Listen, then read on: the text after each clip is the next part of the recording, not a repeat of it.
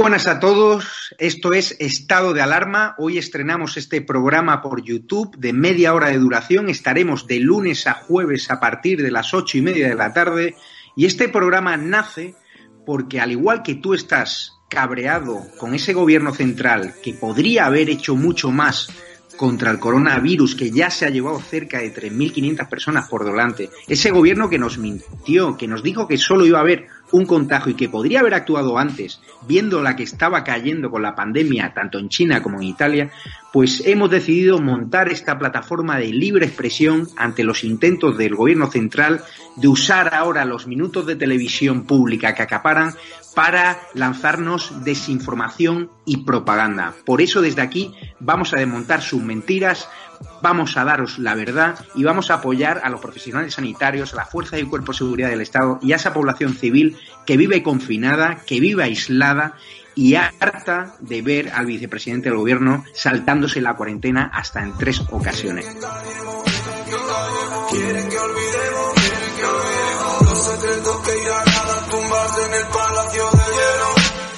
Muchas almas vuelan a diario, millones de velas en los santuarios, demasiadas cruces en el calendario, un país entero contra un adversario, hospitales con mares de voluntarios, todos los balcones llenos en mi barrio, aplausos que se escuchan hasta el planetario para ángeles vestidos de sanitario. No se está costando respirar. Nuestro mundo paró de girar. Ellos no nos cuentan la verdad.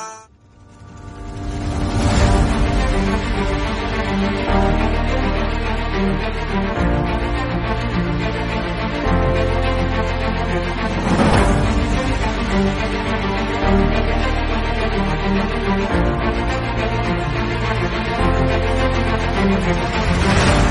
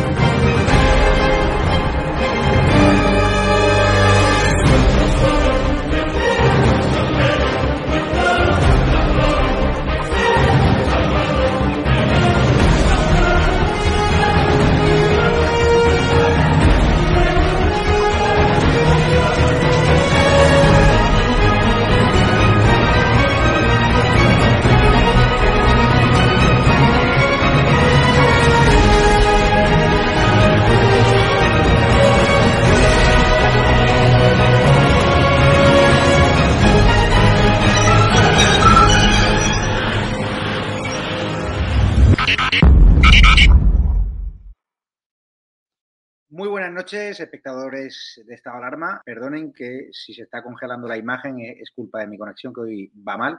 Seguimos con la censura de YouTube, eh, seguimos eh, renunciando a, bueno, si seguimos optando por emitir este programa, aunque tenemos siempre dificultades, ya sabéis que la página web pues no es tan fluida como en estado de alarma, como el canal de YouTube, pero a pesar de la censura de la que estamos siendo víctimas, este domingo esperamos volver a YouTube, aunque seguimos viendo fórmulas para sortear esa censura. Hoy me van a llamar de todo, me van a llamar racista, me van a llamar xenófobo, pero ya les dije hace unos meses que la inmigración ilegal eh, de, África a España no solo nos iba a traer coronavirus. Ya sabéis que los inmigrantes ilegales, muchos de ellos no han sido sometidos a las pruebas de PCR, han sido focos de contagios, están dando muchísimos problemas en Canarias, se están cargando la imagen turística de Canarias, de Baleares, los están desplegando eh, por toda España, a pesar de que Marlaska diga lo contrario, siguen produciéndose los vuelos eh, Canarias Península, a pesar de que ya no son vuelos turísticos para que no les cacemos los periodistas, en especial estado de alarma. Pero es que hay una noticia hoy muy grave y es que yo venía advirtiendo de hace meses que no solo iban a traer coronavirus, sino también algunos manuales para hacer bombas. Ya sabéis que hace unos días fueron detenidos en Barcelona tres integrantes de una presunta célula yihadista, dos de ellos llegaron en patera a España a través de Almería. Hoy sabemos por el diario El Mundo que el CNI advirtió de que los yihadistas iban a utilizar ¿no? las rutas de la inmigración irregular, especialmente Canarias, lo lleva advirtiendo desde el mes de noviembre, y aquí este gobierno pues, ha preferido mirar a otro lado y abrir las fronteras a los inmigrantes irregulares, sabiendo que en esas pateras podría haber potenciales terroristas. Ya hemos visto vídeos en Puerto Rico, en Gran Canaria, los hoteles de inmigrantes ilegales hablando de Alu Akbar, ¿no? Un, cántico, un grito, ¿no? De Alá es grande que suelen usar los terroristas antes de atentar. Lo vamos a comentar hoy con Carlos Cuesta, que ha publicado muchísima información sobre inmigración ilegal en OK Diario, con Patricia Rueda, diputada de Vox por Málaga, y con Mario Garcés, portavoz adjunto del Partido Popular en el Congreso de los Diputados. Hoy sigue la riña entre gobierno, entre Comunidad de Madrid, porque el gobierno sigue insistiendo, a pesar del patatán en el que está convertido Madrid, que el gobierno insiste en rechazar la petición de la Comunidad de Madrid de declarar eh, Madrid como una zona de catástrofe, ¿no? También lo pide el Ayuntamiento de Madrid, es una auténtica vergüenza que el gobierno quiera no solo empobrecer la Comunidad de Madrid, sino también quiere que los madrileños estemos atascados en mi calle. Particularmente no se puede ni caminar, no se puede ni transitar. Por cierto, María Jesús Montero ha reconocido ya lo que advertíamos ayer, que podrían haber bajado el impuesto a la luz. Ha reconocido que eso no depende de la Unión Europea y que no lo hace porque el gobierno quiere otra mentira más. Por cierto, me llegan datos eh, hoy tenemos la peor cifra de contagios de la pandemia, más de 38.000. Hablaremos con nuestros analistas sobre si tenemos que extremar las condiciones. Ya habéis visto que en Baleares la hostelería está en pie de guerra, están saliendo a la calle masivamente, a diferencia de otros puntos de España, porque han empezado las restricciones mucho más fuertes. Doy ya la bienvenida a Mario Garcés, a Patricia Rueda a Carlos Cuesta. ¿Qué tal estáis? Muy bien, muy bien, Javier. Muy buena, muy Supongo que estaréis preocupados por Mario por estas cifras ¿no? que hemos conocido hoy, más de 38.000 contagios, las restricciones están asfixiando económicamente a los hosteleros en toda España pero no sé mm, qué tipo de medidas tenemos que tomar más drásticas. Es cierto que la vacuna pues, cuesta arrancar, todavía hay muchísima gente sin vacunar. ¿Cómo solucionamos esta tercera ola de la pandemia que está siendo terrible? Bueno, yo, creo que estamos en una posición muy similar a la que estábamos al principio de la pandemia. Lo he dicho recurrentemente y lo voy a volver a repetir. Estamos abordando el tratamiento, el diagnóstico y, desde luego, la reacción contra la pandemia como se hacía en la peste en el siglo XIV. A la gente se la encierra en sus casas y al final lo que se hace es cerrar a la vez la circunferencia de la ciudad y extraer los negocios fuera de la ciudad. Creo, desgraciadamente, que en seis siglos no hemos avanzado absolutamente nada. Y sobre todo, lo que es más importante, y lo hemos visto, y quiero agradecerte este fin de semana, Javier, que hemos pasado en el norte de Huesca viendo la situación, porque además eso es un claro ejemplo, es un ejemplo nítido de cómo se rompen los equilibrios, porque nadie está contra la decisión de tener que paliar el coste directamente asociado a la, pandemia. Pero hay que buscar un equilibrio necesario entre el mantenimiento de la actividad económica y la reacción contra la crisis sanitaria. Y lo que está habiendo a veces es un exceso de sobreprotección basado en la teoría de la posible responsabilidad. Es decir, si os dais cuenta, hay una diferencia entre cómo se abordó la crisis inicialmente y cómo se está abordando ahora mismo. Inicialmente el gobierno subió el mando único. Como el mando único supuso, en primer lugar, poner en evidencia a un gobierno absolutamente incapaz e inoperante, lo que ha hecho ahora mismo es diluir la responsabilidad en las comunidades autónomas. Y cada comunidad autónoma está tomando decisiones completamente diferentes ante situaciones empíricamente prácticamente idénticas, lo cual demuestra efectivamente que hay una situación que está llevando al caos de reacción, pero fundamentalmente a que ningún ciudadano entienda lo que está ocurriendo. Desde luego, los datos son muy malos, extremadamente malos demuestra que el gobierno no ha actuado correctamente, demuestra también que, desde luego, las vías de coordinación y de cooperación abiertas con las comunidades autónomas tampoco están funcionando correctamente y lo que tenemos que hacer, desde luego, es insistir una vez más en que se precipiten los sistemas de vacunación en todas las comunidades autónomas y que se intente buscar este equilibrio estable entre lo que es, como digo, la respuesta a la crisis sanitaria y la respuesta a la crisis económica. Patricia Rueda, diputada de Vox por Málaga, en Andalucía, está siendo víctima también de restricciones muy fuertes, que le están dando también un grado de impopularidad al presidente de la Junta, Juanma Moreno. Los hosteleros están en pie de guerra en toda Andalucía. ¿Hacen falta estas medidas? ¿Hacen falta rebajarlas? ¿Hacen falta acentuarlas viendo que la pandemia no cesa? Escuchaba a Mario y comentaba que similar, no, estamos peor, estamos mucho peor que eh, al inicio de la pandemia porque ya han transcurrido muchos meses, meses que se traducen en cifras escalofriantes. La semana pasada, de nuevo, hablando con los hosteleros, a raíz de una proposición no de ley que hemos registrado en el Congreso el 5 de enero, que recoge muchas de las peticiones, nos decían, vamos a ver, si en la hostelería hay 316.000 establecimientos, que quiere decir que de ellos viven miles de, de familias, ¿por qué la hostelería se demoniza? Y cuando hablamos de hostelería, hablamos de hostelería como tal, pero también hablamos del sector de ocio nocturno y las restricciones, como tú comentabas en Andalucía, es cierto que, venimos de toques de queda que eran a las 6, después a las 10, de nuevo cada 15 días están todos los andaluces mirando en el Boja qué, nueva medida eh, va, va a imponerse. ¿Qué quiero decir con esto? Que aparte de estar peor, que se traduce en la fatalidad para muchos españoles, Aparte, se pone de manifiesto la calamidad del estado de las autonomías. La calamidad porque ya no solo son trabas, burocracia, duplicidades, es que las responsabilidades también se diluyen. Y cuando se habla de la hostelería y en los contagios y qué medidas, hay que recordar un informe del Ministerio de Sanidad donde se dice que solo el 3% de los casos es en hostelería y en otro tipo de establecimientos. Y lo que no puede ser es que un sector como el turismo en general, tan castigado, porque quienes están ahora en el gobierno ya se hacen cargo no solo de criticarlo duramente, y, hago referencia a las declaraciones que ya hizo en su momento Iglesias o Garzón, que fíjate, es cabeza de lista por Málaga. Málaga es una ciudad donde eh, el sector clave es el turismo y lo ataca. Y no solo es un gobierno social comunista que no solo busca medidas, no busca soluciones, no aporta, no escucha, aún estamos pendientes todo el sector de los ERTES, de esa necesidad de ampliación de los ERTES.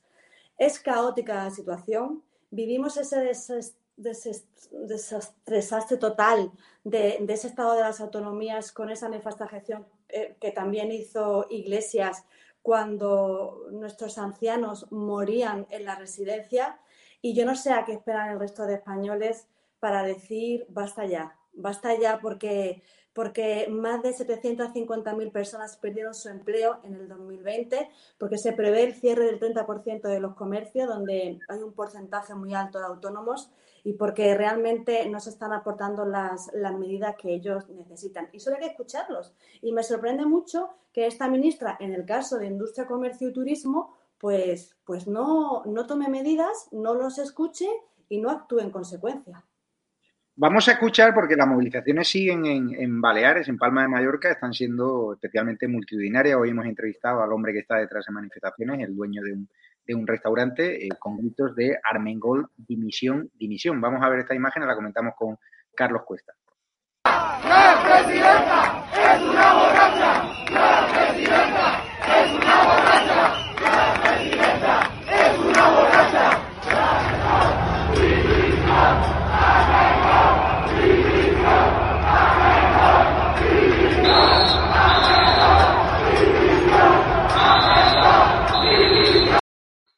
Cualquiera, Carlos, que conozca Baleares sabe que en el carácter del Balear no están este tipo de movilizaciones. A mí me ha sorprendido porque en Palma Mallorca yo estaba allí a pie del cañón, a pie de tierra, y normalmente siempre me decían los empresarios, no, es que aquí es muy complicado que la gente se movilice. Pues bien, ahora mismo Palma de Mallorca es la ciudad que más lidera esa rebelión contra una presidenta de la comunidad autónoma socialista como Armengol. ¿Dónde está la vara de medir? ¿Qué hay que hacer aquí? Porque es cierto que la pandemia existe, que no para de dispararse los contagios, pero también que se están muriendo las economías de muchos hosteleros. O sea, ¿dónde está el equilibrio? Bueno, el equilibrio yo creo que está en, uno, en tener formación para cometer los, los cometidos que tienes que desarrollar como político, dos, en intentar hacerlo con la mejor de las intenciones y no con el sectarismo. Y el pequeño problema es que las dos cuestiones fallan. Yo con el tema de Baleares muchas veces pienso, hago ahí una, una especie de política ficción de lo que hubiese ocurrido si una persona como Isabel Díaz Ayuso la cazan, ¿vale? Pongamos el caso de lo que le ocurrió literalmente a la presidenta de Baleares, ¿vale? Le cazan eh, ya prácticamente de madrugada, con parte de su equipo, en un bar cuando hay restricciones y asegurando, toma ya que esto ya es para Julio Verne, asegurando que es que ha tenido un pequeño mareo, ha tenido una especie de vaído eh, su personal, su responsable de comunicación y que por eso se habían tenido que quedar más tiempo, ¿verdad? Porque justo a esa hora a la que normalmente la gente toma copas, qué casualidad el responsable suyo de comunicación había tenido un pequeño desfallecimiento. Vamos, la misma disculpa que yo creo que debíamos utilizar nosotros cuando teníamos 19 o 20 años. Mira, eh, si de veras eso ocurre en la Comunidad de Madrid con Isabel Díaz Ayuso, es que no tiene terreno para correr. O sea, sería capaz o tendría que coger el coche hasta sin cadenas y en medio de la nevada del otro día. O sea, lo que ocurre en este tipo de, territorios con determinados eh, mandatarios del Partido Socialista no ocurre con nadie más. Se les perdonan cosas que nunca jamás se les hubiesen perdonado a otras personas. Yo quiero recordar que Armengol viene de un escándalo muy extraño, que lo publicamos en OK Diario, por, la cual, eh, por el cual resultaba que su pareja se había hecho con un inmueble de ultralujo, pero ella no figuraba. Ese inmueble había tenido problemas para conseguir las licitaciones, pero casualmente ella disfrutaba del inmueble. Mira, si eso le pasa a cualquier otro político, de verdad, o sea, tenemos tertulias día y noche, 24 y más horas no, porque no tiene más horas el día. Bueno, pues eh, les empieza a tocar algo, lógicamente. Son comunidades que viven del turismo. Este gobierno ha tenido el trato que ha tenido para el turismo, que yo creo que se representa gráficamente de una manera perfecta, recordando lo que el ministro de Turismo, Alberto Garzón, dijo de ese sector. Aseguró que era un sector que no generaba valor añadido y que, por tanto, no había que tener un especial cuidado con él. Bueno, es tan animal esta persona, perdón por la expresión, que se estaba refiriendo nada más y nada menos que a un sector que da trabajo y genera una riqueza equivalente al 15% de toda nuestra producción eh, interior bruta de un año. Entonces, bueno, pues, pues lógicamente sus distintos eh, representantes, sus mandatarios autonómicos, tienen una percepción similar. ¿Cómo van a tener sensibilidad para intentar mimar un sector que genera una de las cuotas de empleo más potentes de todo el país? No la tienen, no la tienen y les da lo mismo. Yo, sinceramente, lo que espero no es que veamos este tipo de protestas. Lo que espero es que estas protestas se trasladen al voto, me parece muy bien, oye, la gente tiene todo el derecho del mundo a manifestarse, pero que la gente sea consciente de que el sitio en el cual, claro que hay que estar en la calle y claro que hay que, con todas las medidas de seguridad, mostrar lo que pensamos de nuestros políticos. Pero lo que hay que hacer, sobre todo, es convencer a más gente para que el día de esas elecciones, el día de esas votaciones, esta gente vea el daño que ha hecho. España en estos momentos se sitúa como el país con mayor tasa de mortalidad de todo el planeta teniendo como tenemos un sistema sanitario excepcional. Eso no tiene más explicación que la ineptitud de los gobernantes. No tiene ninguna otra. Y se sitúa como el país de toda la órbita industrializada de la OCDE, como el país con mayor impacto económico en el año que acabamos de cerrar. De nuevo, eso no tiene más explicación teniendo en cuenta cuál es nuestro tejido formativo, nuestro tejido profesional, nuestro tejido empresarial, no tiene más explicación que la inmensa, inmensa, inmensa ineptitud de esos gobernantes. Yo espero que la gente empiece a ser consciente el voto no es una cuestión de viva la fiesta de la democracia. Sí, sí, muy bien, todos nos felicitamos. A ver si empezamos a aprender a votar. Fíjate, Mario Garcés, que la ministra María Jesús Montero, que nos volvió a colar ahí una mentira, decía que, claro, que el IVA es que dependía de, Europa. Cuando los medios se lo reprochamos, también los partidos políticos, pues hoy ha reconocido ya la mayor. Aclara ahora que la Unión Europea sí permite reducir el IVA de la electricidad y que no lo han reducido porque no les apetece, porque el gobierno quiere hacer caja. Este gobierno de Pedro Sánchez, este gobierno de Pablo Iglesias, cuando estaba en la oposición, o machacó al Partido Popular por haber subido el precio de la electricidad, pues como cuando también cayó una nevada en la PC que también machacaron a Mariano Rajoy. Estamos viendo siempre el doble rasero de la izquierda. ¿Qué hay de verdad y qué hay de mentira en esta subida de la luz? Pues mira, ahora voy a hablar como inspector de Hacienda, porque cada vez que habla María Jesús Montero, la verdad es que es un escándalo intelectual y desde luego a la inteligencia de cualquier persona con conocimientos, pero también a los profanos. Vamos a ver, la bajada del IVA, del, del IVA de la luz es posible es posible, ya ha dicho que no y era posible. Hoy se ha enmendado, ya ha dicho que dijo otra cosa. Hoy ha dicho que dijo que desde la Unión Europea no se veía con buenos ojos que se aplicaran tipos reducidos y superreducidos a determinados consumos. Pero jurídicamente no hay ningún inconveniente para reducir el IVA para el consumo de la luz. Ninguno. Ya ha vuelto a mentir. Además, utiliza habitualmente la cuarta de la Unión Europea, que a propósito, y por cierto, quiero recordar que se ha sabido ayer que cuando negó que se pudiera bajar el IVA a las mascarillas, ya contaba con un informe de hace seis meses en el que se indicaba por parte de la Comisión Europea que se podía bajar el IVA de las, el IVA de las mascarillas. En el caso del IVA de la luz, es que la mayor parte de los países europeos tienen un IVA más reducido. Países como Francia, países como Alemania, países como Holanda llegan a tener incluso tipos del 5,5% o del 6%. Pero quiero recordar algo más. Los españoles estamos sufriendo ahora mismo la peor crisis sanitaria económica de los últimos 40 años. ¿Qué es lo que ha hecho el gobierno? Pues aprobó la subida de 13 impuestos. 13 impuestos. Además diciendo que eran impuestos para los ricos. Desde luego, una prima de seguro no es un impuesto para el rico.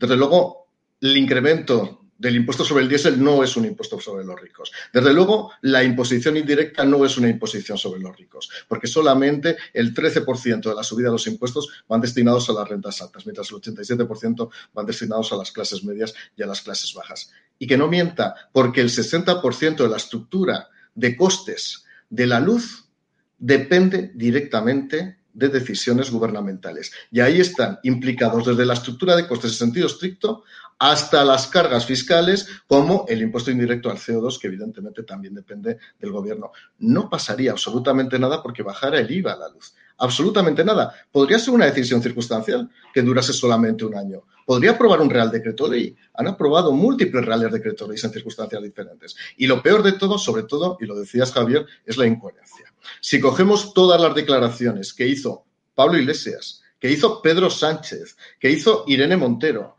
que hizo Ione Belarre, hablando de la insensatez del gobierno español en el momento que subió solamente un 6% la tarifación de, de, la luz hace unos años, ahora que está subiendo por encima del 20%, están todos callados. Y acabo. Podemos ha desaparecido. ¿Qué quiero decir con esto? Podemos no estar. Podemos no estar ni con una pala. Podemos no estar ni con la hoz ni está con el martillo. Han desaparecido radicalmente. Y cuando realmente se hablaba antes, cuando se estaba en la oposición y era un movimiento populista que aspiraba a derrocar a lo que ellos llamaban las élites, que sepan que se han convertido en élites ahora mismo. Élites que se esconden, élites que se escapan y élites que eluden sus responsabilidades. Vamos a ver un preparo donde se hace, se hace especial incidencia de esta hemeroteca de la que tú hablabas, Mario.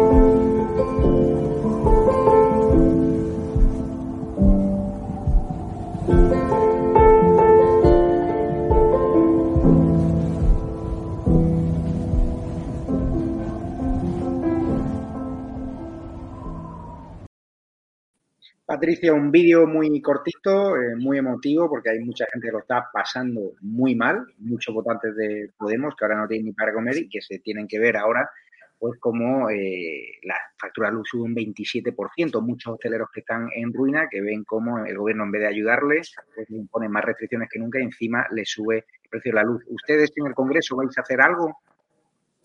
Nosotros, fíjate, siempre hemos defendido la necesidad de la bajada de la factura de la luz.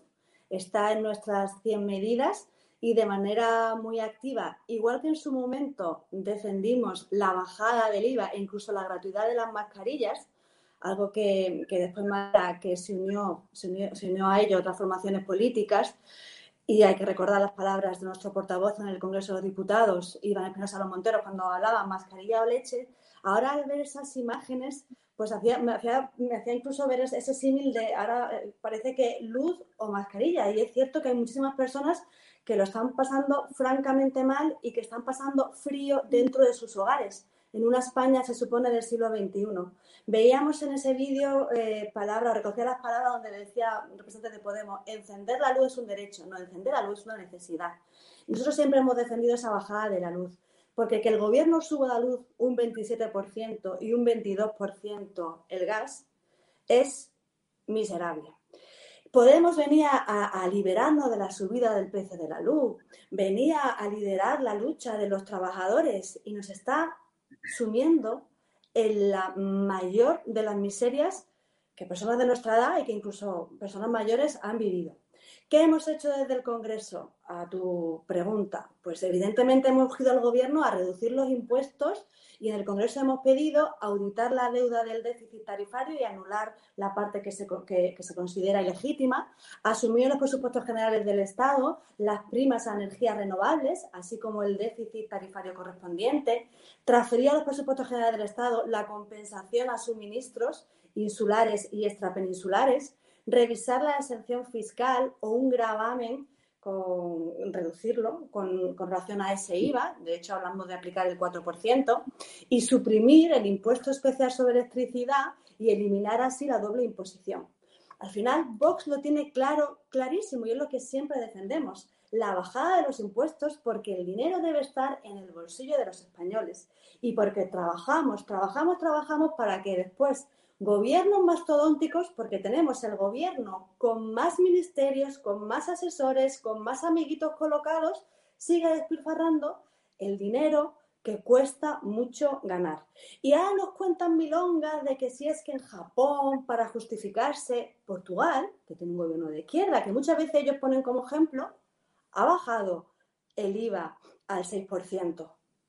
Y escuchaba a Mario y, comentaba, el 60% del coste de la luz depende de las estructuras gubernamentales. Es una pena que cuando yo estaba en el gobierno no nos hubiésemos beneficiado los españoles de las bajadas tan merecidas que, que, necesitamos en ese impuesto de la luz, porque llegas a casa y enciendes la luz. Vas a tu comercio y enciendes el interruptor de la luz. Y la luz es un bien de primera necesidad y así debería ser considerado. No, lo peor de todo es que aquí el Estado, que es lo que nos cuenta Pedro Sánchez, lo ha visto este incremento de la factura de la luz como una buena vía para recaudar pasta. Al final ingresan 2.000 millones de la factura eléctrica, eso es lo que gana Sánchez con la subida de la luz, eso es lo que nos están contando. Y lo peor de todo no es que suban la luz, sino que se regodean y dicen que no es para tanto. Escuchen a Teresa Rivera, vicepresidenta y ministra de Transición Ecológica, y lo vamos a comentar con Carlos Cuesta.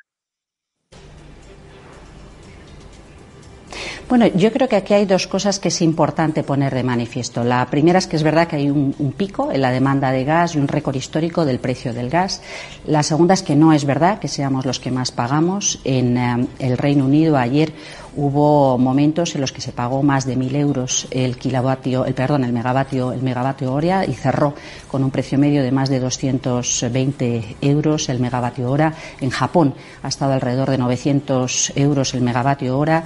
Eh, vemos que en Francia, en Alemania, eh, en Italia ha estado entre 80, 85, 75 y en Portugal ayer estuvo ligeramente también por encima del precio español. Vemos que esto es parte del conjunto de la factura eléctrica, es decir, si como prevemos las condiciones meteorológicas nos permiten contar con, viento a partir del domingo lunes, probablemente para el consumidor con tarifa regulada, alrededor de 11 millones de personas, de hogares, perdón, eh, esto supondría cuatro euros adicionales en la factura del mes de enero, cuando, como digo, viene afortunadamente, contando con una disminución muy importante de 120 euros año en 2019 con respecto a 2018 y en 2020 con respecto a 2019, porque importa trabajar la parte sustantiva también del modo en el que producimos electricidad.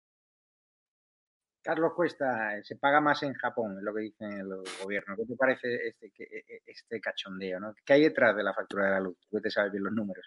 Bueno, hay, hay muchas cosas, pero, pero antes de, de empezar a desglosar eso, déjame Javier, que comente que es que ha ido a citar dos países, oye, con los cuales yo no tendría ningún problema en que nos trajeran su sistema fiscal, que es justo la antítesis de lo que plantea el Partido Socialista de lo que plantea Podemos. O sea, Japón y Reino Unido les puede salir en determinados momentos la luz más caro, sí.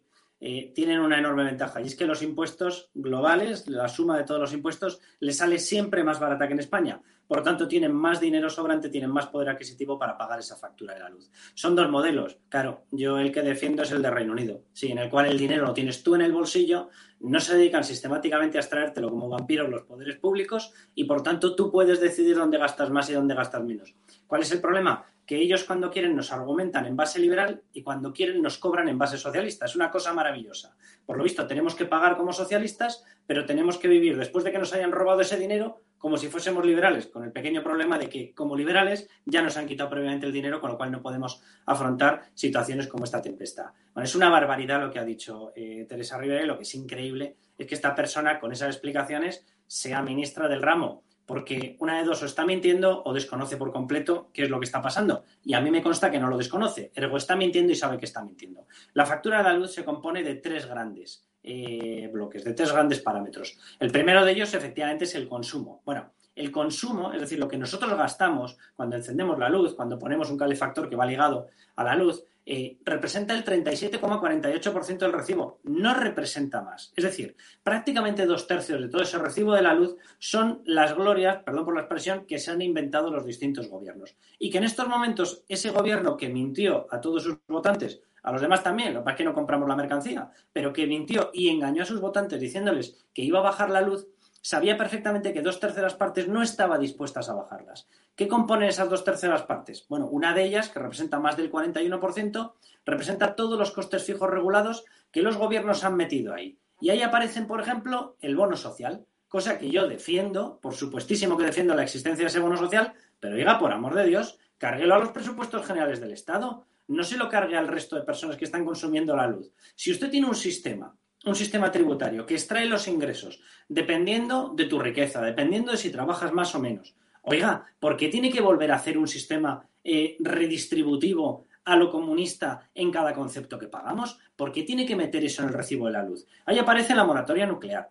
Ahí aparecen compensaciones extrapeninsulares. Oiga, que me parece muy bien. Si de veras le sale la energía más cara, la luz más cara a los canarios, oye, me parece de maravilla que se les compense. Repito, lo hace usted con cargo a los presupuestos, no con cargo al bolsillo de la gente que está enchufando la estufa. Que usted es un cara dura, que primero se gasta el dinero de los impuestos donde deberían ir esas partidas y una vez que se lo ha gastado, por ejemplo, en, perdón por la expresión, tonterías, como el Ministerio de Irene Montero que nos absorbe 450 millones de euros, a partir de ese momento nos vuelve a cobrar por los mismos conceptos en el recibo de la luz. Ahí aparece la distribución, aparecen las subvenciones a las renovables, las primas. Bueno, es, todo es una farsa. Pero es que si quitamos esa parte, atención porque nos sigue quedando el tercer gran bloque. Y el tercer gran bloque, efectivamente, que habéis hablado de él, son los impuestos. Oye, más del 21% de lo que pagamos son impuestos. Y esos impuestos, efectivamente, ahí va el IVA. Pero es que también va un impuesto especial, que es el 5,1, el 5,1127% de todo el recibo. Es más, cuando nos calculan el IVA, calculan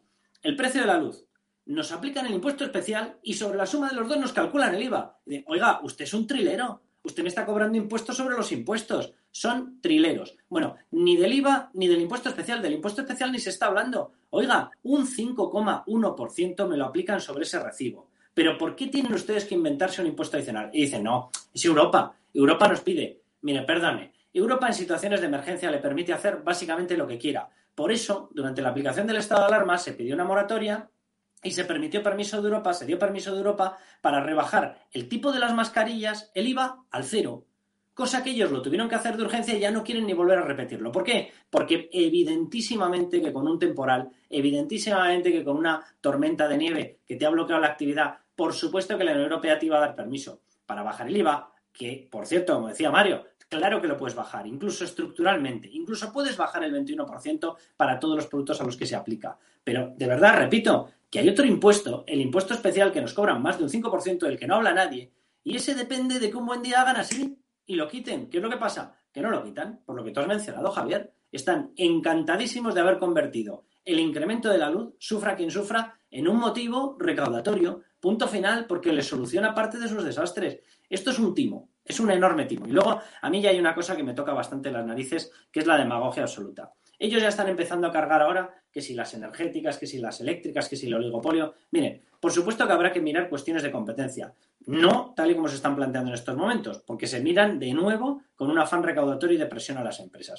Pero diga, ustedes sabían perfectamente cuando rellenaron esas premisas en su programa electoral, cuando estaban pensando en engañar a sus votantes, sabían perfectamente lo difícil que es bajar los costes en un sistema eléctrico como el español. Ustedes sabían perfectamente que tenemos uno de los tendidos eléctricos de mejores de todo el mundo. Ustedes sabían que cada vez que se cae el flujo eléctrico en Estados Unidos por una nevada, se tardan 10 o 15 días en restituirlo. Y acabamos de pasar un temporal como el Filomena y lo hemos pasado prácticamente sin cortes.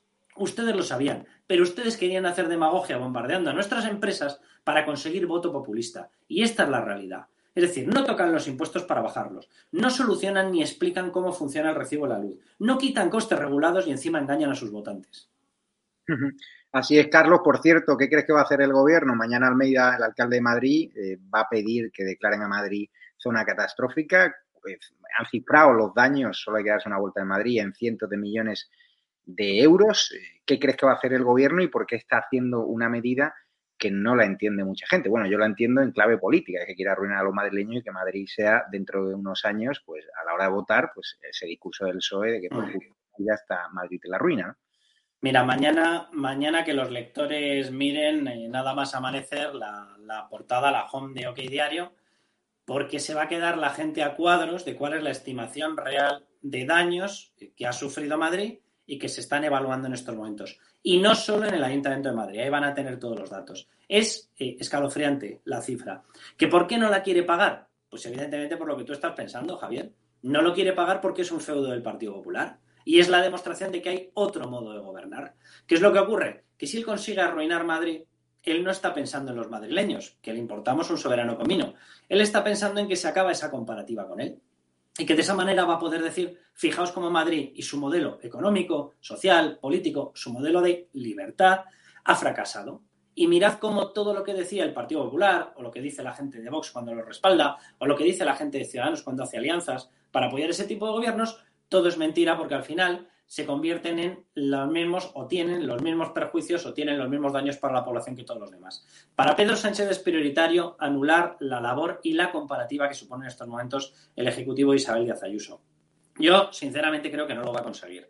Creo, creo que va a tener que pagar algo. Es increíble que tengamos que estar hablando en estos términos, porque hay que recordar que el dinero con el que paga, entre comillas, Pedro Sánchez no es de Pedro Sánchez, por muchas Carmen Calvos que pasen y digan que el dinero público no es de nadie.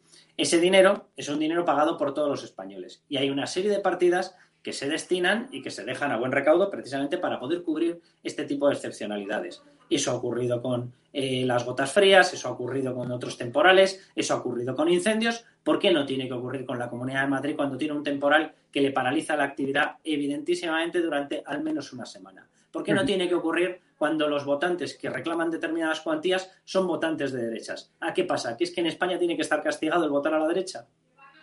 Voy con Mario Garcés.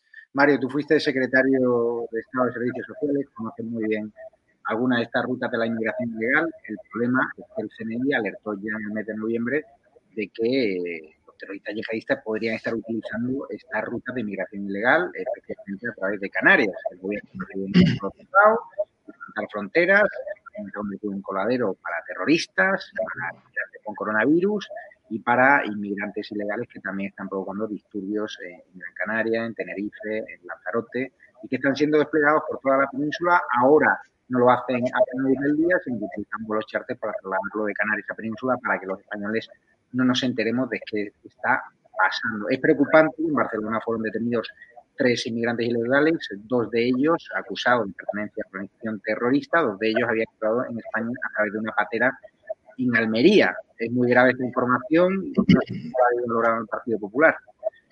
Bueno, si me permitís antes un comentario respecto al, a lo anterior.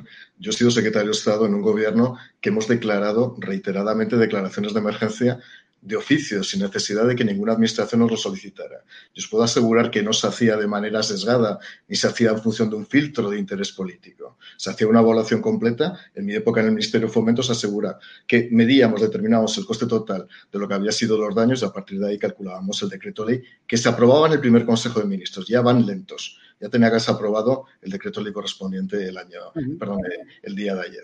Dicho eso, vamos a ver respecto a la posibilidad de que penetren en la península determinados elementos subversivos de corte yihadista, es cierta y existe, y existe.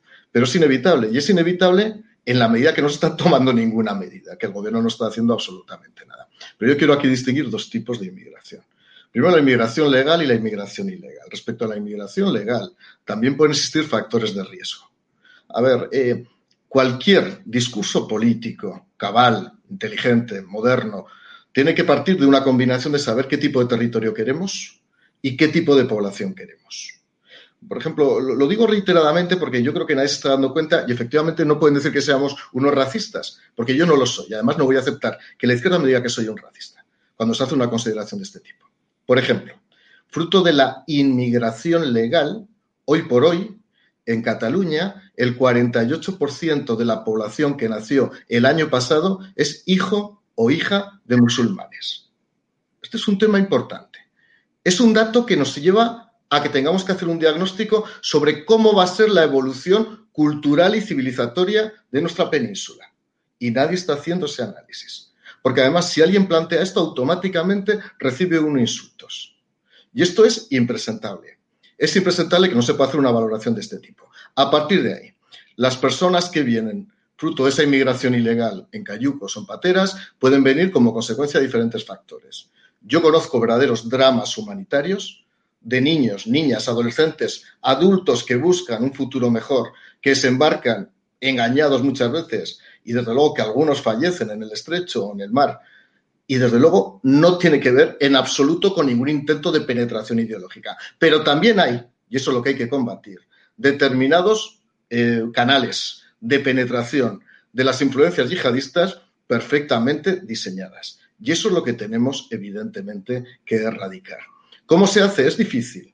Pero, por ejemplo, habría que empezar a analizar ya desde el punto de vista de la legislación vigente cuando un inmigrante ilegal se beneficia de los servicios de asistencia social de nuestro país, que, insisto, hay que hacerlo en determinadas circunstancias porque estamos en algunos casos ante casos verdaderamente humanitarios. Yo he conocido casos dramáticos, pero habría que hacer un ejercicio para entender realmente si acepta los valores sociales, culturales, emocionales, políticos y cívicos de la sociedad occidental porque si no, no pueden estar aquí. Si no, no pueden estar aquí. Se puede respetar la religión, evidentemente hay que respetar la religión, pero lo que no podemos de ninguna manera es que mediante ese respeto a una cultura propia se estén socavando los valores centrales nucleares de la civilización occidental. Y es verdad que hay canales, como digo, de penetración de determinados elementos subversivos y yihadistas, y ahí la policía debería, evidentemente, investigar rápidamente para erradicar esos cauces de penetración. Quien no se fía absolutamente nada de España, de su política migratoria, es Francia, que ha cerrado las fronteras con nosotros por la amenaza terrorista. Patricia Rueda en Vox, que tenía un discurso muy contundente contra la inmigración ilegal, ya veníais advirtiendo, llamaban de todo como a mí, de que terroristas terroristas podrían usar esas rutas de la inmigración ilegal. Ahora parece ser que el tiempo nos da la razón, el CNI también, que lo advertía desde el mes de noviembre. Así es. Y lo cierto es que Vox siempre ha defendido, entre algunos de sus puntos, el cierre de las mezquitas fundamentalistas, muchas en Cataluña. Por cierto, esas mezquitas en las que en numerosas ocasiones se enseña a atacar nuestro orden social y político. Y Vox reclamó en el Congreso, en la Comisión de Seguridad Nacional, el pasado 10 de diciembre, declarar la llegada masiva de inmigrantes ilegales como situación de interés para la seguridad nacional. ¿Y qué pasó? ¿Y qué votaron el resto de partidos? Todos, sin excepción, votaron que no. Y dijeron que la llegada de la inmigración ilegal no era una cuestión de seguridad nacional. ¿Y qué nos hemos encontrado este fin de semana como titulares?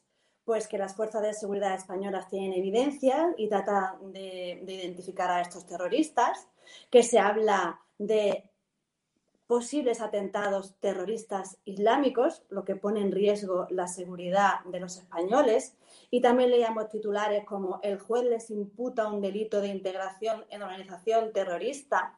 Esto es grave, es gravísimo porque refleja una vez más que el gobierno y los, los partidos que lo sustentan en el Congreso ocultan a los españoles información vital para su seguridad y además siguen con esa gobernanza irresponsable, con ese efecto llamada, con ese desamparo a los españoles, a todos los españoles en su conjunto e incluso a nuestros agentes, miembros de la UIP.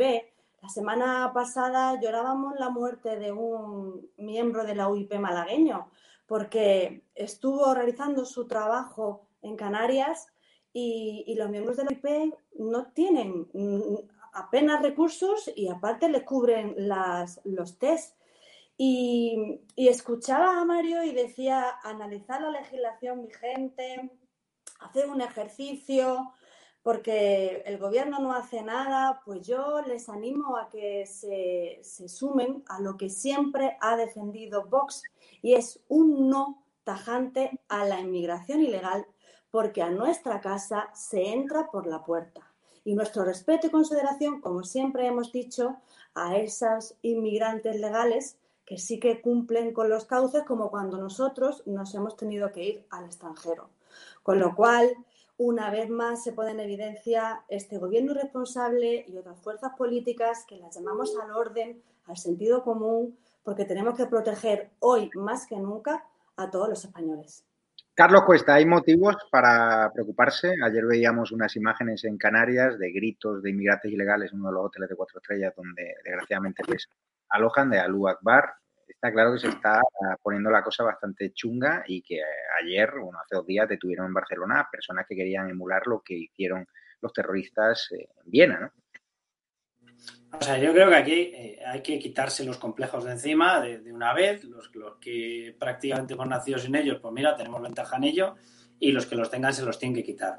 O sea, ese calificativo de que cada vez que hablas de esto, cada vez que explicas eh, lo que está ocurriendo, que lo explicas con detalles, que lo explicas con evidencias, que lo explicas con, con informaciones contundentes como las que estamos publicando. En OK Diario, recibas un calificativo de racista, mira, pues no sé pues debe ser que hay dos tipos de razas en el mundo, una la de los tontos y otra la de los que no aceptamos las verdades falsas e impuestas, porque si no, el término racista yo, yo no lo explico por ningún lado, no me lo explico por ninguna parte. Vamos a ver, ¿qué es lo que está ocurriendo en estos momentos con la inmigración? Bueno, pues yo creo que simplemente por deducción es bastante fácil, ¿no? Viendo los datos, ya ni os cuento, por cierto, eh, hemos eh, publicado, creo que esta noche o lo publicamos mañana, la última cifra en lo que llevamos de año, en lo que llevamos de año, ¿vale? Hay que recordar que estamos a día 13, en lo que llevamos de año, más de mil inmigrantes han llegado a Canarias, ¿vale? De forma ilegal. Bueno, eh, si apartamos los datos y vamos simplemente a lo que es lógico, teniendo en cuenta que nosotros estamos anunciando y diciéndole a la gente, y lo están viendo además por Internet, que cuando viene una persona, eh, nuestros barcos, nuestra armada, los barcos que tengamos, no solamente no van a impedir que cruce la línea de mar que ya corresponde a nuestra jurisdicción, sino que le vamos a ayudar a que lo cruce. Y que si tenemos constancia de que hay una mafia que lo está trayendo, no vamos a hacer nada contra la mafia. Y que si lo recogemos a 3 kilómetros, a 5, a 7, a 10, lo que haga falta, somos capaces incluso de ir a buscarlos a zona plenamente internacional. Los vamos a traer. Y lo primero que vamos a hacer es hacerles un test.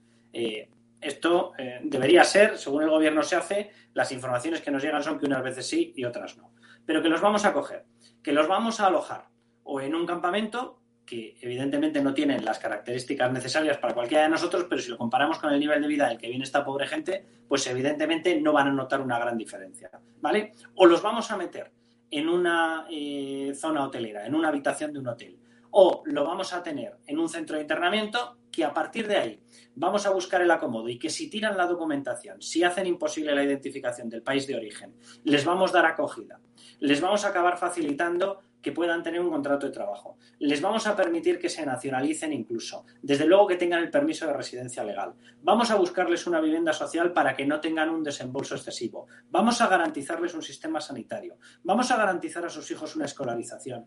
Vamos a propiciarles medicamentos gratuitos. Si sus hijos vienen y no son identificables, lo vamos a meter en un centro tutelado por el Estado. Que les vamos a dar incluso el dinero que necesiten para determinados gastos. Que el Estado se va a encargar de dar ropa, de dar comida a sus hijos. Que posteriormente vamos a meterlos en todo el sistema y en todo el esquema de bienestar social que tenemos en España. Que les vamos a garantizar subsidios en caso de que no lleguen a una renta mínima. Que si quieren iniciar estudios, incluso llegando ya mayores de edad, se los vamos a garantizar. Eh, de verdad, alguien en su sano juicio, si estuviésemos en su situación, no diría dónde hay que apuntarse ya. ¿Alguien lo diría? Entonces vamos a dejarnos ya de tonterías. Vamos a dejarnos de verdades impuestas. Vamos a dejarnos de lo políticamente correcto. Hemos generado un sistema que incentiva, que genera un enorme efecto anuncio y que incentiva que los ilegales vengan a España y no vengan a otro sitio. Y a partir de ese momento tiene toda la explicación en los datos que estamos publicando sistemáticamente. Claro que están prefiriendo venir, venir por la puerta de entrada de Canarias. Claro, como que el resto de países están empezando a poner problemas muy serios para su llegada. Claro que estamos haciendo un efecto anuncio, pero si estamos permanentemente poniendo fotografías en todas partes y dejándoles claro que si vienen el primer sitio en el cual se alojan puede llegar a ser incluso un hotel de tres o cuatro estrellas. Pero ¿cómo no van a querer venir aquí? Claro que tenemos un problema con la inmigración. Y el que no lo reconoce no es que sea más o menos racista, que yo de verdad ni, lo he sido nunca, ni voy a dar nunca jamás explicaciones de este tipo de cuestiones, porque es tan obvio que no es una cuestión de racismo, es una cuestión de interés político. ¿Quién es el único partido que lleva en su programa que está desosísimo de que lleguen inmigrantes ilegales porque les piensa dar la nacionalización en cuanto pueda y meterlos en el sistema electoral? Es un partido que se llama Podemos. O sea, fin de la explicación. Fin de la explicación. Esto es así. ¿Quién pacta con Podemos? El Partido Socialista. ¿Quién se ha plegado a la política de inmigración de Podemos? El Partido Socialista. Pero ¿de veras hay que explicar todo esto? ¿De veras hay que explicarlo? Es que si cualquiera de nosotros tuviéramos familia, estuviéramos en un país pobre, con una situación de persecución o no, con una situación de hambruna, con una situación de imposibilidad de sacar adelante a nuestros hijos, lo digo abiertamente, yo sería el primero en montarme en una patera. Y si me dicen que hay un país con la situación que estamos ofreciendo nosotros, es evidente que el país que elegiría por mi bien y por el de mis hijos sería España. Entonces, ¿de qué nos extrañamos? Mario Garcés, muy brevemente, porque cambiamos literalmente de, tema, eh, Podemos, que hoy se ha conocido que el juez va a seguir pidiendo la imputación, ¿no? Ordena que Podemos ser imputado por financiación irregular. Unos días decían que la causa quedaba archivada, pues no, fue ordenado que sigan investigados por financiación irregular. Resulta que una persona como el Rey que ni siquiera está en calidad de investigación por blanqueo capitales, hizo su regularización fiscal como hizo Monedero, pues ha sido expulsado del país por la puerta de atrás, no puede volver ni siquiera por Navidad, así ha presionado el gobierno tanto y también las opiniones mediáticas del gobierno, pero es un partido, como digo, eh, donde el juez ha pedido que siga por financiación irregular. El tema es que Podemos ya no solo carga contra el rey mérito, sino también contra ministros de su propio gobierno, la ministra de Defensa Margarita Robles. ¿Y por qué? Porque resulta que PSOE, PP y Vox han impedido que se investigue al rey Juan Carlos en el Congreso de los Diputados. ¿Os fiáis en el Partido Popular de este paso del PSOE de proteger la figura del rey emérito? Porque parece ser que en el PSOE están jugando a Polibueno y Pulinalo. Bueno, el PSOE está permanentemente jugando de manera ambivalente. Está ganando tiempo, ganando tiempo para mantener una legislatura entera. ¿no? En España hay dos tipos de españoles, lo comentaba yo esta mañana. ¿no? Están los españoles que hemos cometido errores pero que hemos trabajado por nuestro país durante muchos años. Y están aquellos españoles que han cometido errores, pero ni han trabajado por este país ni van a trabajar por este país a lo largo de los próximos años. Y ahí está Podemos, o parte de la dirigencia de Podemos, no todos, evidentemente, pero parte de los, de los dirigentes de Podemos. Esos que han cometido errores, no conozco a nadie infalible, no conozco a nadie de Podemos que no haya, que no haya cometido errores, que a propósito algunos han sido reprochados administrativa o penalmente, y sin embargo no han aportado nada a este país. Y todo esto se constituye en una gran paradoja. Y es que los que no han aportado nada a este país cometiendo errores se dedican a exigir responsabilidades a aquellas personas que han sido figuras históricas en este país y que en el balance efectivo de lo bueno y lo malo de activos y pasivos políticos han demostrado que han sido, como digo, figuras constituyentes de lo mejor de este país en los últimos 40 años.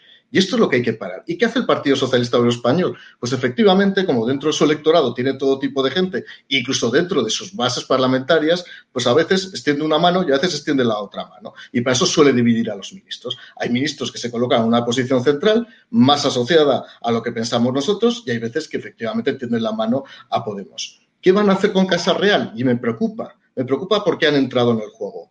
Como no van, porque yo estoy convencido, no pueden, no pueden, aunque les gustaría a algunos, no van a aceptar la apuesta republicana de Podemos, sabe Podemos que el Partido Socialista no la va a aceptar, se van a dedicar a hacer una ley específica sobre Casa Real. Una ley que no es necesaria, que no es necesaria, porque todos los elementos de rendición de cuentas, transparencia, gestión, presupuestación, planificación de gastos y ejecución de gastos y actividad están ya perfectamente determinados y definidos, pero van a jugar a eso y de esa manera dejarán satisfechos a sus electores. Dirán, no, hemos resistido el avance republicano, cuando, ojo, parte de sus electores son republicanos y a la vez dejarán satisfechos a una parte de la centralidad que consideramos que la monarquía parlamentaria evidentemente es un bien jurídico y un bien político a proteger. No me fío nunca del Partido Socialista Obrero Español. Ellos juegan permanentemente en el alambre, ellos son unos funambulistas y veremos qué pasa. Pero en cualquier caso, creo sinceramente que hoy por hoy van a mantener ese término medio y que, desde luego, cuando nos tienen que atacar a nosotros nos atacan, cuando tienen que atacar a Podemos utilizan a dos o tres figuras que cada vez se está viendo más. Quiero recordar que hace unas semanas fue Calviño la que empezó a atacar a Podemos. Creo que han identificado a dos o tres ministros para que sean los arietes para atacar a Podemos y vamos a ver desde luego desencuentros mucho más palpables de los que ha habido hasta ahora.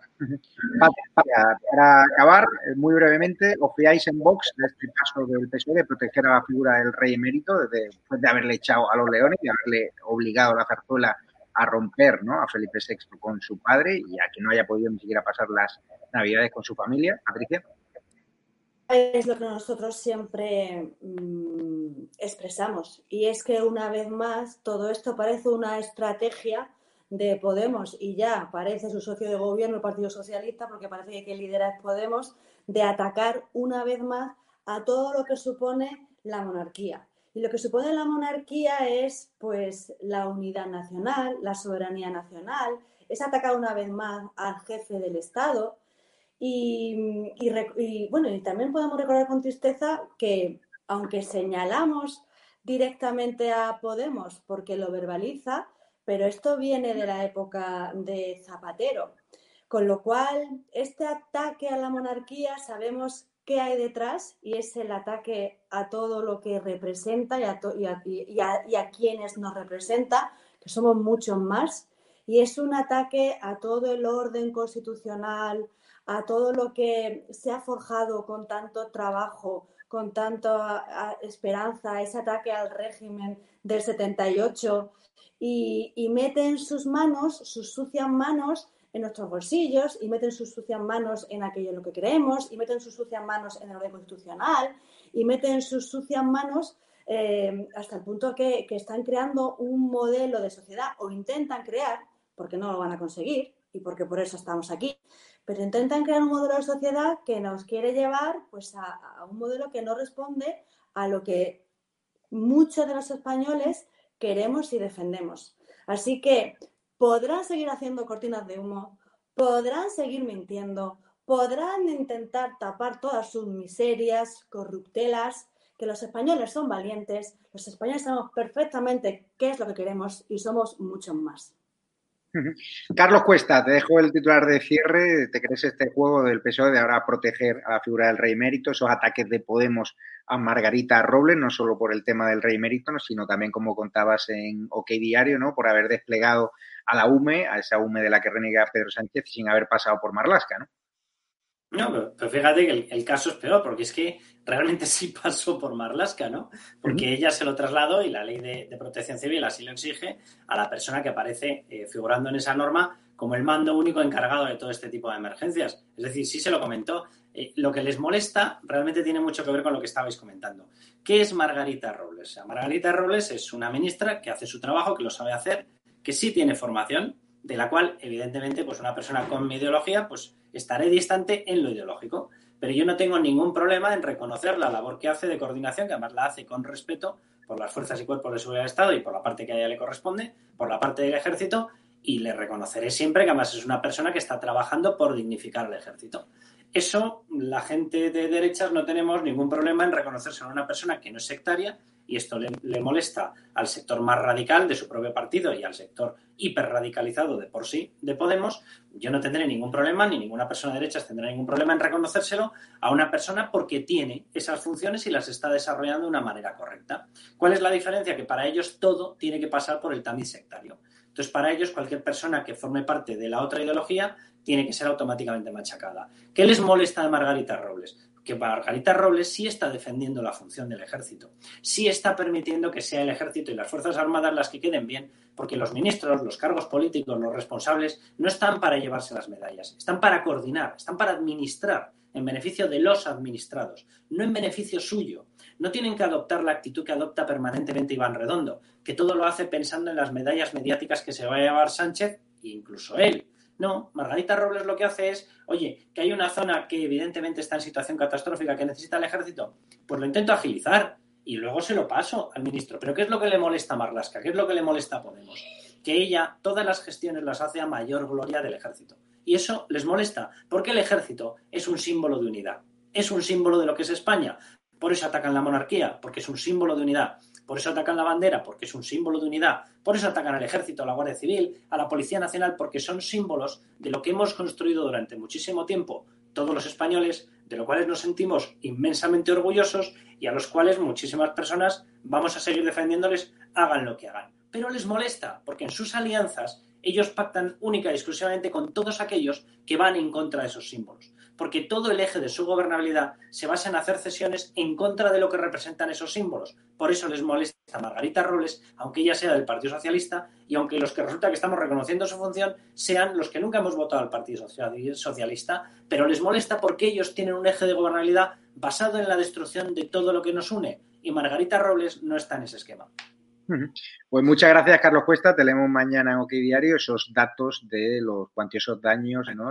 millonarios daños que ha provocado Filomena sobre Madrid y este gobierno que se niega a declarar Madrid como una ciudad afectada por catástrofe natural. Muchísimas gracias, Carlos, por tu trabajo. Un abrazo. Y gracias, Mario Garcés, portavoz adjunto del Partido Popular en el Congreso. Y gracias, Patricia Rueda, diputada por Málaga de Vox. Javier, algo muy cortito, por favor. Sí que quiero darle las gracias a la UME por todo el trabajo que está haciendo, rescatando a conductores, trasladando a pacientes, ayudando a despejar las entradas de los hospitales, ese acceso a Mercamadrid, para que por favor tengan en consideración el resto de formaciones que a partir de los 45 años hay vida y con 45 años se puede aportar mucho a una profesión que se elige porque realmente tiene vocación de servicio. Así que el reconocimiento a la UME y que se siga luchando desde el Congreso para que por fin se les escuche y se reconozca ese trabajo y se les a trabajar a partir de los 45 años. Me sumo al reconocimiento, como seguro que el resto de, de Muchísimas gracias a todos. Gracias. Y a los espectadores nos vamos ya con el directo de Raúl, que estará un murciano encabronado, David Santos y también Paz Velázquez, que es diputada autonómica del Partido Popular en Melilla. Vamos a hablar de la boda musulmana del gobierno de Melilla, que ha indignado a la ciudadanía, porque estaban exigiendo al gobierno de Melilla un montón de restricciones y resulta algunos de sus miembros del gobierno pues, se fueron de parranda. Recordar que tenéis un número de cuentas si queréis ayudarnos. Cuenta Ibercaja ES 72 2085 9298 7803 3043 1954. Vamos a retransmitir el directo de Raúl a través de Twitch y a través de la web. Ya sabéis que a veces la web da problemas, estamos intentando solucionarlo. Es una solución temporal, estamos trabajando en buscar una fórmula alternativa a YouTube. Vais a tener una noticia en los próximos días, así que paciencia que vuestros programas y vuestros mejores contertulios estarán en exclusiva en una fórmula que os vamos a dar a conocer muy brevemente, en la que estamos trabajando y poniendo mucha carne en el asador para que salga cuanto antes. Así que no quiero develaros más datos, pero los próximos días os daré una gran noticia. Muchas gracias. Me voy ya con el, el directo de Raúl, David Santos y Paz Velázquez, donde hablaremos de la boda musulmana de Melilla y otros asuntos, porque este fin de semana vamos a Melilla, Raúl, yo y David Santos. Un abrazo fuerte y me despido ya. Gracias a los Patreons, a los miembros de la comunidad YouTube y a todos los que nos ayudáis a través de PayPal, a través de la cuenta bancaria, a través de la tienda online estadoalarmatv.shop. Muchas gracias.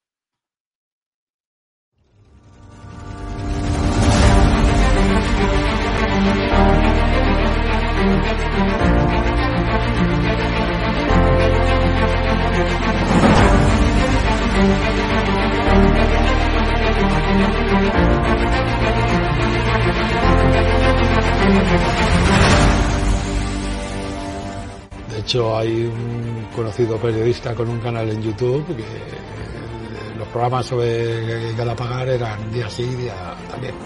¿Te refieres a Negri?